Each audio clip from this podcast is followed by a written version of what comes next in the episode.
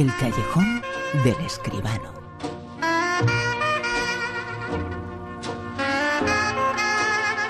Cómo no, con José Manuel Escribano. Hablamos de cine. José Manuel, muy buenas. Buenas noches, Bruno, ¿qué tal? José Manuel, antes eh, de continuar, eh, sí quería transmitirte una experiencia que tuve ayer en el mundo del cine, en unas eh, salas importantes, el cine era grande, estuve solo en el cine, no había nadie más. Era una película española, Jolines, daba un poquito de pena, ¿eh? Da pena. A mí me ha pasado alguna vez también, esas veces que, bueno, alguna película no les ha dado tiempo, no hemos podido verla antes, me voy a la sala y como suelo ir, lógicamente, a unas horas que no son las de mayor afluencia, pues me ha pasado alguna vez lo que a ti, que me he encontrado solo en la sala y, bueno, pues da cosa, da cosa. Y si la película además nos gusta y nos merece la pena, pues sí que da verdadera lástima, porque es que de caray, podía estar la sala llena y estoy aquí yo solo. Ocho euros de recaudación esta tarde, o nueve, en fin, lo que caiga. Claro, de todas formas, eh, sí que es una de esas salas eh, que ha decidido bajar los precios y siendo un viernes por la ah. noche cobra seis euros. Entonces, bueno, pues eso ¿dónde está el problema, caray? Bueno, el problema principal es que a los españoles no nos gusta el cine español, ya lo hemos comentado muchas veces. A lo mejor en la sala de al lado que ponían los dos buenos tipos estos, pues eh, lo mismo, había 40 o 50 o 200 personas, depende de, la capacidad de la sala, en fin, es, lástima. ¿eh? José Manuel, ¿cuál es la frase o una de las frases que más repites todos los días? Pues eh, hombre, a cada rato, porque yo creo que yo, yo, digo, bueno, voy a, si Dios quiere, voy a salir, eh, si Dios quiere, porque es que, claro, ahora mismo eh, todo es si Dios quiere, Bruno. Pues así se titula. Es, así. Así se titula precisamente, si Dios quiere, la película de la que vamos a hablar ahora. Rosa, acelere. Póngase a dieta. Como le dé un infarto, yo no la opero. Tomaso, estos días he pensado en todos los momentos bonitos que hemos pasado en los últimos diez años. ¿Y bien? No se me ha ocurrido ninguno. El otro día vi un documental sobre las amebas. Hay algunos ejemplares que tienen una vida mucho más activa que la suya. Mañana me marcho. No tenías el examen. He pensado dejar medicina. Voy a ingresar en un seminario y hacerme sacerdote. Un hijo cura. Sería como hacer de afilador. ¡De gaitero! Yo no quiero un hijo gaitero. Imagínate, imagínate que, pues yo qué sé, a un naturalista le sale un hijo torero, pues a algunos eh, ateos le sale un hijo cura, ¿no? Hombre, de todas maneras, eh, decíamos, si Dios quiere, si Dios quiere que vaya gente a ver el cine español, si Dios quiere que vaya gente a ver el cine italiano, y si Dios quiere que los trailers no nos destripen la película, porque estaba yo pendiente de no contar exactamente cuál es la trama, y mira por dónde el tráiler nos la ha revelado. Pero bueno, si Dios quiere, efectivamente, es la película de Eduardo María Falcone, eh, con eh, Marco Gialini, Alessandro Gasman, Laura Morante, nombres menos y más conocidos del cine italiano, que hay que reconocer que ha sido desde siempre una columna vertebral de la cultura europea y también mundial. El cine italiano inventó el neorealismo, inventó una comedia costumbrista de carácter universal y ahora vuelve esta comedia, el género pues que en ese otro tiempo nos ha dado tantas extraordinarias películas y lo hace la verdad con las mejores armas, una historia divertida, un guion inteligente, muy medido creo yo y unos intérpretes eh, volcados en la tarea. El protagonista es este hombre que acabamos de escuchar, Tomás un célebre cirujano tan eficiente como orgulloso y antipático y ateo, por más señas. Gobierna su quirófano, pues igual que su hogar, no tiene demasiada consideración ni con sus colegas ni con su familia.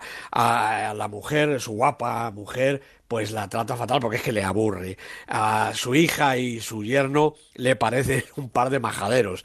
Y Andrea, su hijo menor, que podría seguir eh, sus pasos, pues el hombre no lo ve muy dispuesto. Es más, eh, llega un momento en que casi casi se preocupa, como acabamos de escuchar, porque el joven anda un poco retraído, anda con compañías un tanto equívocas y las sospechas del padre que van por otro lado al final se confirman en esta dirección cuando Andrea, armándose de valor, reúne a toda la familia para darles la trascendental, la importante noticia. No es que le gusten los chicos como pensaba su padre, sino que lo que quiere es dedicarse a la iglesia, quiere ser cura. Bueno, y a partir de aquí, pues la vida de todos y en especial la del muy estricto y muy desconcertado padre dará un vuelco absolutamente tragicómico y también de consecuencias insospechadas, porque ahora se desarrolla un duelo sin concesiones en el que caben todas las trampas entre dos personas, dos mundos, dos maneras de entender la vida, pero solo una verdaderamente de entender el cine, que es pasarlo bien y hacerlo, hacernos reír y pensar. Con esta historia, la historia de Tomaso, un médico de fama, creía que su hijo, un prometedor estudiante de medicina llamado Andreu, Andrea, iba a seguir eh, sus pasos, eh, pero no, se va a hacer nada más y nada menos que Cora. Y la película se titula Si Dios quiere. Bueno, pues si Dios quiere, películas eh, buenas y películas entretenidas como esta estarán en el Super 10 en el futuro. Esta semana están las siguientes.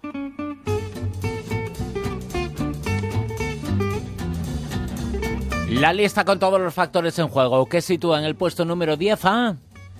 Pues en el 10 está Espías desde el cielo, que se les debe haber caído el dron porque ha bajado desde el 5 hasta el 10 en la cuarta semana, la película de Gavin Hood con Helen Mirren y Alan Rickman. En el 9. En el 9 tenemos un estreno, Francofonía, un estupendo documental de Alexander Sokurov que habla, bueno, pues de cuando Hitler se empeñó en acabar con Francia entera, empezando por el Louvre. En el 8. X-Men, Apocalipsis, se ha recuperado un poquito, ha subido un puesto en su tercera semana la película de Brian Singer con James McAvoy, Michael Fassbender y todos los X-Men al retortero. En el 6. En el 7, mejor, Corazón Gigante, la película de Dagur Kari con Gunnar Johnson, Ilmur Christian Dotir, tres semanas en la lista y ha subido un puestecito. Será la dislexia. En el puesto número 6 toca ahora será exactamente La Bruja, que es la que nos hace estas faenas, que viene ahora en el puesto 6. La peli de Robert Eggers, cuatro semanas en la lista, ha bajado dos puestecitos. En el 5. Alicia a través del espejo ha subido en su segunda semana la película de James Bobbin con Mia Wasikowska nuevamente convertida en Alicia en ese país de las maravillas. En el 4. En el 4 está la película de la semana. Tenía que ser así porque han caído 2 millones y cuarto de euros de recaudación. Warcraft, el origen. El origen es un videojuego, pero ahora es una película. Duncan Jones es el director y de momento está haciendo, ya digo, muy buena recaudación. En el 3. Bueno, aquí vienen ya las imbatibles. En el 3 está Julieta de Pedro Almodóvar, ocho semanas en la lista, manteniéndose estupendamente. En el 2. Más allá de las montañas, dice el chino Yasan, que una película verdaderamente hermosa. Tres semanas en la lista, las tres en esta segunda posición, esperando a ver si cae la primera. Y la primera película, un genio, va a estar ahí mucho tiempo, ya lleva mucho tiempo. ¿Para quién es? Pues es para Hirokazu Koreeda con su película Nuestra hermana pequeña, una película realmente espléndida. Todos aquellos que quieren ver buen cine, que no se fijen en que es una película japonesa porque se entiende muy bien y además es estupenda. Nuestra hermana pequeña. Nuestra hermana pequeña, puesto número uno por enésima semana consecutiva y dentro de muy poquito de tiempo, porque ha ganado un premio, van a premiar a Ingrid García Johnson, a Daniel Graun, el 31 Festival de Cinema Joven pues es verdad. Eh, mira, eh, acabamos de terminar eh, Film Madrid y ya se anuncia el Cinema Llove. Y ese festival, cine joven, cine que hay que ayudar y patrocinar. Naturalmente que sí, es el Festival de Valencia, el Festival de Cine Independiente, Cine Internacional de Valencia y lleva ya pues eso, 30 ediciones del 17 al 24 de este mes. Va a haber un repaso en su sección oficial al cine europeo de la última jornada con el añadido de una sección muy importante de cortometrajes, con el homenaje a Hitchcock y Truffaut en su 50 aniversario, más una retrospectiva dedicada al Festival de Sarajevo, un repaso al cine valenciano, naturalmente, y estos dos premios que ya has anunciado, los premios habituales Un futuro de cine, que reconocen la proyección de figuras de nuestras pantallas. Y es verdad, este año los premiados son Ingrid García Johnson y Daniel Grau. Los acabamos de ver, los podemos ver todavía juntos en Acantilado, la película de Elena Taberna pero además Grau está en Julieta, precisamente. Eh, la va a presentar además al público valenciano en el, marco del festival. Y por su parte, Ingrid, eh, que debutó hace un par de años, recordemos, con Hermosa Juventud de Jaime Rosales, no ha parado de trabajar y me acuerdo que en este festival pasado de Málaga, por ejemplo, acaba de presentar nada menos que tres películas.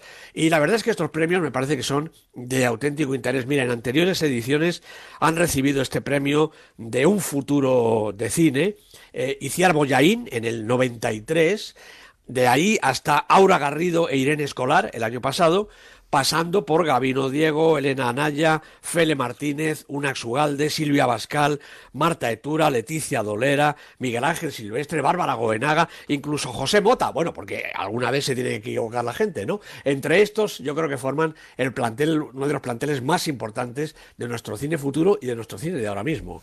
Para que no ocurran cosas hay como la que decía al comienzo, que la gente vaya al cine, eh, que encima sí, en este caso cuesta menos, eh, ¿qué se va a perder? El eh, cine se debe ver en el cine, así lo decimos eh, nosotros aquí siempre, ¿no? En pantalla grande, ¿no? No, es que es así, yo estoy eh, absolutamente convencido. El cine, en el cine, en casa está bien, por supuesto, ahora ya además con las, el vídeo demanda y todas las ventanas, pues nos podemos llevar la película donde queramos, pero el cine hay que ir de vez en cuando al cine. siempre decimos que el cine es caro y es verdad, Bruno, 9 euros la entrada habitual y tal, pero después de todo... Mm, tampoco es tan caro, ¿verdad? Nueve euros por hora y media, dos horas de felicidad, de entretenimiento, ¿es mucho dinero? Pues al final yo casi creo que no. Bueno, eh, se podría discutir mucho sobre eso porque hay cosas eh, que duran mucho menos y que cuestan mucho más y que eh, tienen un éxito tremendo. tenemos que hablar de todo eso, por supuesto.